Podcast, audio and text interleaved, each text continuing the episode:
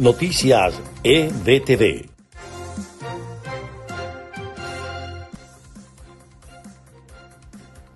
Este es el resumen de noticias EBTV en podcast. A continuación, las informaciones del día viernes 19 de febrero. Les estaremos acompañando Freddy Machado y Susana Pérez. Comenzamos.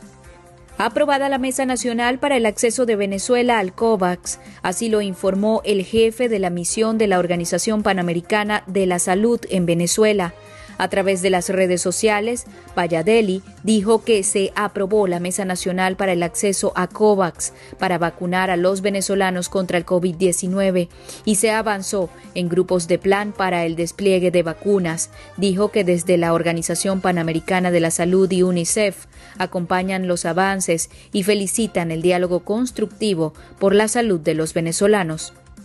En Venezuela, en el fronterizo estado Táchira, la gobernadora de esa entidad denunció el desvío de vacunas COVID-19 y enfriadores que serían destinados al Hospital Central de San Cristóbal. Solicitó una investigación a la Organización Panamericana de la Salud, pues teme que las inmunizaciones sean aplicadas a colectivos y agentes del grupo criminal FAES. La ministra de Asuntos Exteriores de España, Arancha González Laya, viaja la próxima semana a Colombia para estrechar relaciones y conocer sobre el terreno la situación y necesidades de los migrantes venezolanos acogidos en la localidad fronteriza de Cúcuta. En Caracas, un grupo de ciudadanos se concentró en las inmediaciones de la Embajada de Colombia para agradecer el respaldo del gobierno liderado por Iván Duque hacia los migrantes venezolanos que huyeron por la dictadura de Nicolás Maduro.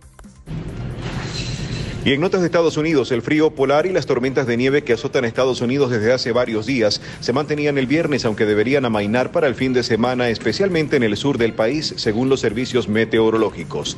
El presidente de Estados Unidos, Joe Biden, indicó este viernes que conversó con el gobernador de Texas, Greg Abbott, para discutir las formas en que se puede apoyar la recuperación del estado tras el paso de la tormenta invernal.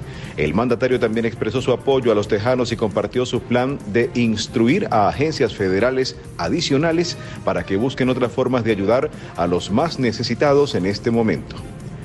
Este viernes Biden también se dirigió a sus aliados europeos y miembros del grupo de los siete. El mandatario centró sus palabras en su visión sobre la política exterior por segunda vez desde que asumió la presidencia hace un mes.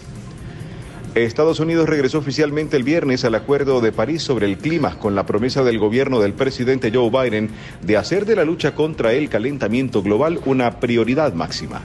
Entre tanto, los activistas proinmigrantes recibieron la propuesta de reforma inmigratoria presentada por el presidente Joe Biden.